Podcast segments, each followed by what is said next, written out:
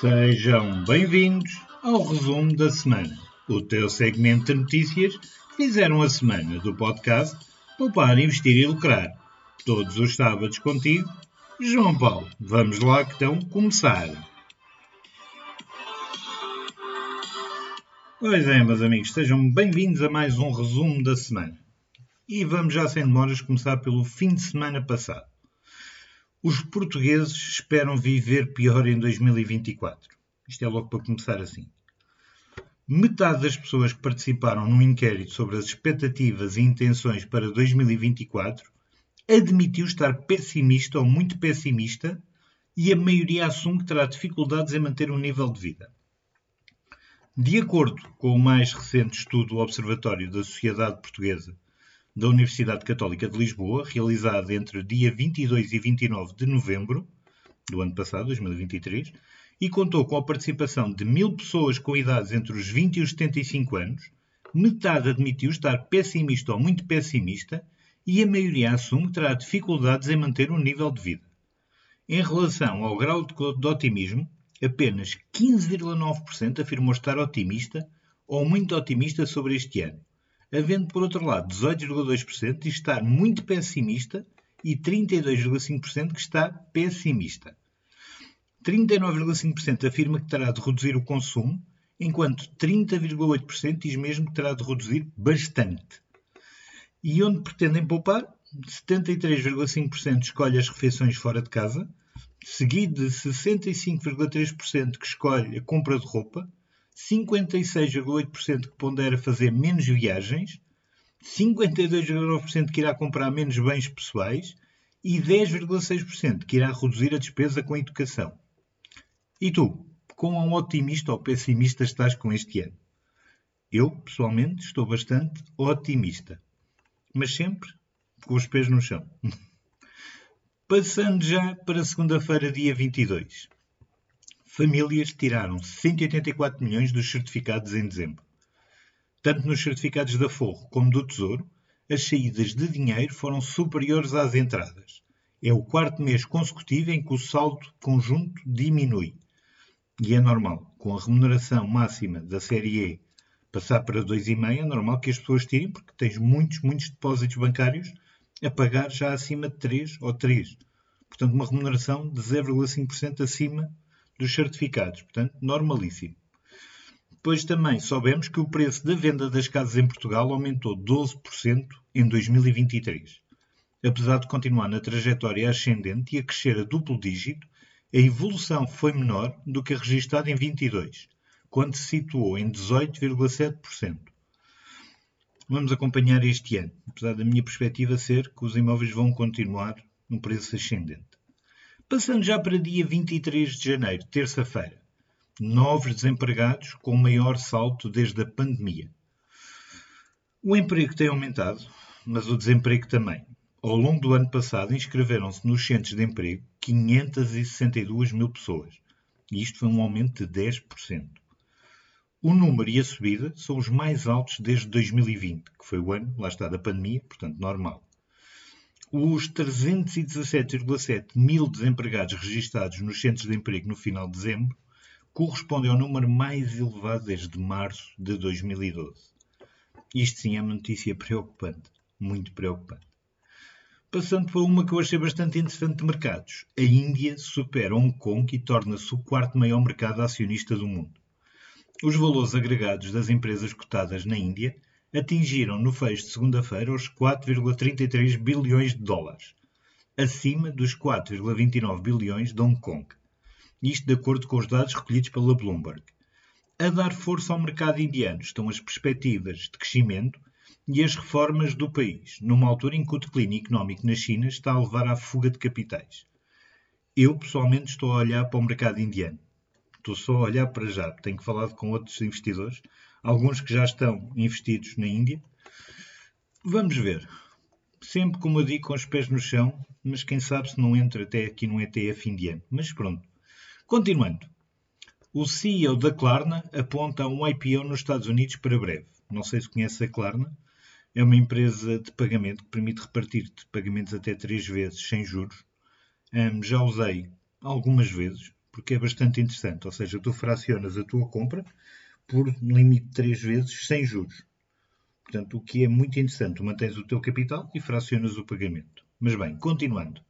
Numa entrevista dada pelo CEO da empresa, o senhor, vamos ver se eu não me engano, Sebastian Siemiatowski, indicou que ainda não há datas oficiais, mas diz esperar que em breve a Klarna possa entrar em bolsa nos Estados Unidos, onde há uma maior compreensão das fintechs, defendeu. E eu percebo. A fintech sueca, que em tempos foi a startup mais valiosa da Europa, está a planear lançar uma oferta pública inicial nos Estados Unidos. Isto tem sido positivo, cada vez mais empresas tencionam entrar nos mercados, seja na Europa, seja nos Estados Unidos, o que é muito interessante para quem quer investir. Tem novas oportunidades, apesar das muitas existentes, mas acompanho isto com muita curiosidade. Depois, uma notícia relevante do imobiliário. O preço por metro quadrado para efeitos do IMI não altera este ano. Em 2023 subiu para 665 euros por metro quadrado, um valor que se mantém inalterado para este ano. Isto tanto é válido para a nova construção como para reavaliações, o que é muito interessante. Saltando já para quarta-feira, dia 24. A IFO corta previsão de crescimento do PIB alemão para 0,7% este ano. O Instituto Alemão de Investigação Económica estima que, em vez de 0,9%, a maior economia europeia vai crescer 0,7%. Revisão em baixa é justificada pela crise orçamental, motivada por uma decisão judicial que obrigou a cortar despesas em cerca de 19 mil milhões de euros. Esta medida foi decidida pelo Tribunal Constitucional Alemão, que considerou que o governo voltou, violou, aliás, não voltou, violou as regras orçamentais ao propor transferências de 60 mil milhões não utilizados durante a pandemia para investigação verde e apoios à indústria. Pois é, na Alemanha não se brinca e acho que isto é um controle orçamental muito grande. Portanto, não há cá brincadeiras. Depois, uma notícia pode ser interessante para quem quer investir em obrigações verdes. A Greenvolt vai emitir 75 milhões em dívida verde com um juro de 4,65%. A empresa de energias renováveis vai ao mercado financiar-se até 75 milhões de euros em obrigações verdes a 5 anos, informou a imprensa esta quarta-feira. A operação prevê a emissão de 150 mil obrigações com um valor unitário de 500 euros que pode ser aumentado pelo emitente até o dia 6 de fevereiro. A oferta arranca dia 29 de janeiro e termina a 8 de fevereiro. O montante mínimo de investimento no Obrigações Green Volt 2029 são 5 obrigações, ou seja, 2.500 euros. Ainda não existe informação da periodicidade do cupão, mas faz os teus cálculos, eh, vê se faz sentido para ti comprar pois os custos que o banco cobra, muitas vezes pela custódia das obrigações, quer com o processamento do pagamento dos cupões, faz com que não faça sentido investir pelos custos, pois muitas vezes são superiores aos proveitos. Mas se tiveres um banco online com custos menores ou sem custos, ou com corretoras igual, pode fazer sentido até para diversificação de portfólio. Pensa nisso. Depois, a todo vapor. Há dois séculos que as bolsas dos Estados Unidos deixam a Europa para trás. Um mercado de capitais fragmentado, com empresas dependentes do crédito bancário, deixa a Europa com dificuldades em competir com a força norte-americana. A história não é de hoje, muito pelo contrário, mas é retomada pelo BCE, que defende o projeto de união. Ou seja, no fundo, o que o BCE quer é que a Europa tenha um mercado de capitais único, e que possa competir contra o mercado americano. Minha opinião pessoal, nunca vai existir. Depois, uma notícia para fechar quarta-feira que eu achei curiosa. Eurowings, Jet2 e Iberia foram as companhias aéreas mais pontuais. TAP, no fim da lista. Eurowings, a Jet2 e a Iberia foram as companhias mais pontuais em Portugal em 2023. A TAP, como não podia ser, é a mais popular somando o maior número de voos e passageiros, mas é também a que tem mais problemas de pontualidade, segundo o ranking da Air Help. Em 2023, apenas 59% dos seus voos saíram a horas. A EasyJet é a segunda pior da lista. Mas bem, há uma Eurowings que ficou em segundo lugar no ranking internacional, mas primeiro em Portugal, com uma pontualidade de 93% e transportou 320 mil passageiros. Já a low cost britânica, Jet2, transportou mais de 3 mil passageiros, dos quais 81% não sofreram perturbações. A fechar o pódio, temos a Ibéria, que transportou mais de 500 mil pessoas, com uma pontualidade de 79%. Mas a AirHelp, que é uma organização especializada na defesa dos direitos dos passageiros aéreos, destaca ainda que o quarto classificado, a Ryanair, com uma pontualidade de 72% dos voos, é a segunda companhia mais popular entre os portugueses e transportou mais de 5,5 milhões de passageiros. Já a TAP é a pior companhia no que a pontualidade diz respeito. Só 59% dos voos saíram a horas, mas transportou 10 milhões de pessoas. A segunda menos pontual, a EasyJet, transportou mais de 5 milhões de passageiros e apenas 61% dos voos saíram a horas. Isto é relevante quando tu tens voos de ligação. Quanto maior o atraso, maior a probabilidade de perderes um voo de ligação. Mas pronto, foi só uma curiosidade. Saltando já para quinta-feira, dia 25. Juros do BCE vão descer. Pode ser ainda mais tarde do que se pensa.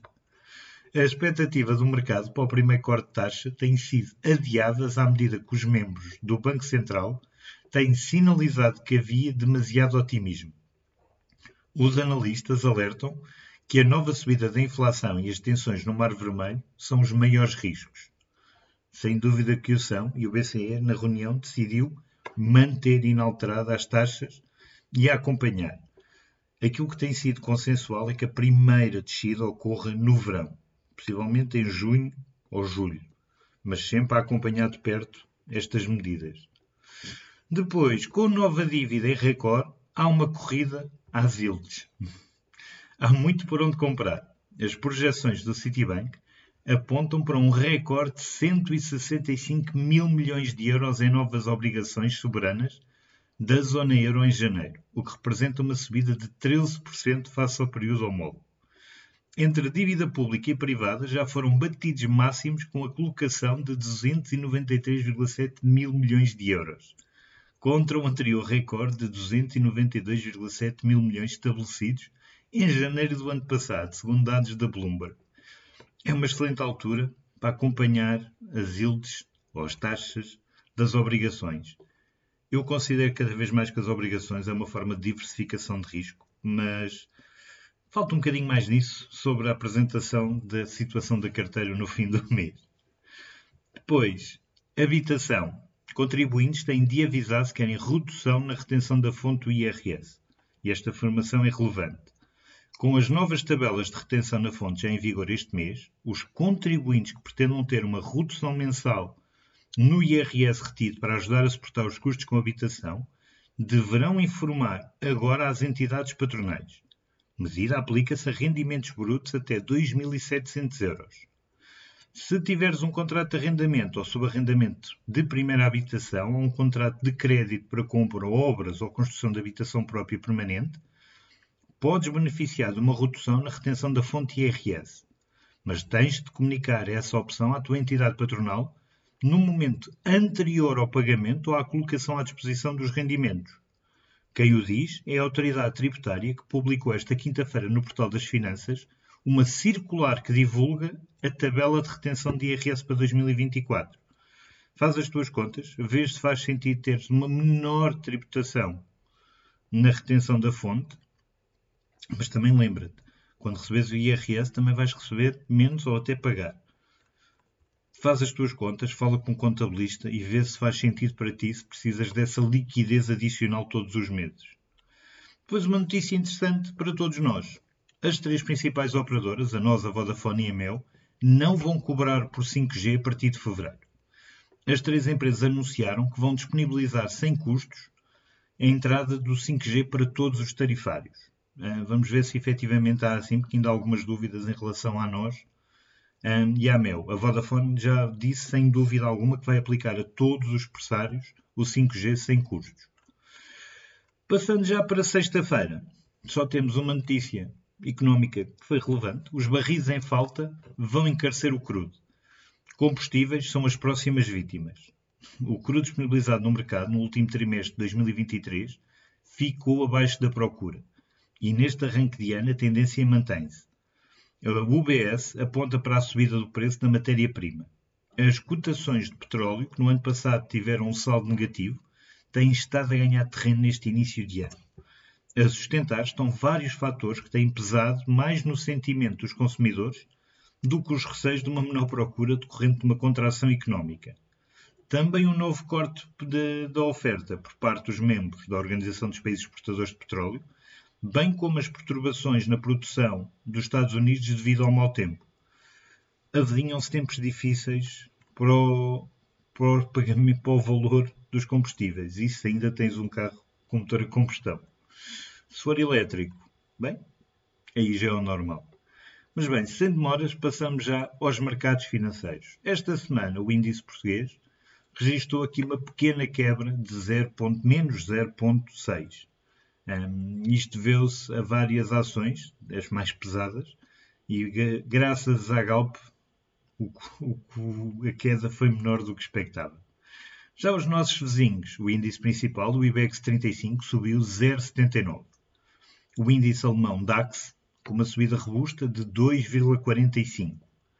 Já o Eurostock 50, que engloba as 50 principais empresas em capitalização bolsista europeias, subiu 4,19. Do outro lado do Atlântico, o S&P 500, das 500 maiores empresas dos Estados Unidos, subiu 1,06. E o índice tecnológico Nasdaq subiu 0,94. Já do lado das mercadorias, as mais que subiram esta semana, lá está, sem, sem qualquer novidade, o que mais subiu foi o Brent, ou seja, o petróleo que nós consumimos em Portugal, subiu 6,52% sem ligação direta, mas o segundo commodity que mais subiu foi a carne de porco, que subiu 6,15%, e a madeira, com mais 4,83%. Do lado das quedas, temos o ouro, com uma queda de 0,55% esta semana. O gás natural continua a derreter, com uma queda de 3,20%. E a aveia, com grandes oscilações, que esta semana caiu 4,86%. Do lado do Forex, das moedas, o euro contra o dólar caiu 0,39%, o euro contra o franco suíço caiu 0,91%, o euro sobre a libra esterlina britânica caiu 0,37% e só subiu contra o iene 0,01%. Isto teve a ver com as medidas do Banco Central Europeu, ou seja, fizeram com que o euro acabasse por desvalorizar pela, pelo anunciado que não há data para começar a reduzir as taxas. Isso penalizou o mercado da moeda europeia. Do lado das criptomoedas, a volatilidade continua. Lá está, a Bitcoin cresceu 0,93%, Ethereum uma queda de 9,15%, Cardano caiu 3,12%, Solana caiu 1,43% e Ripple, ou XRP, caiu 2,57%. Pois bem, meus amigos, tivemos mais uma semana de notícias. Vamos ver o que é que vai acontecer nas próximas. E nós vamos continuando por aqui. Já sabes, se gostaste, subscreve, partilha com um amigo a quem estes temas possam ajudar. E eu espero por ti já no próximo resumo da semana. Até lá!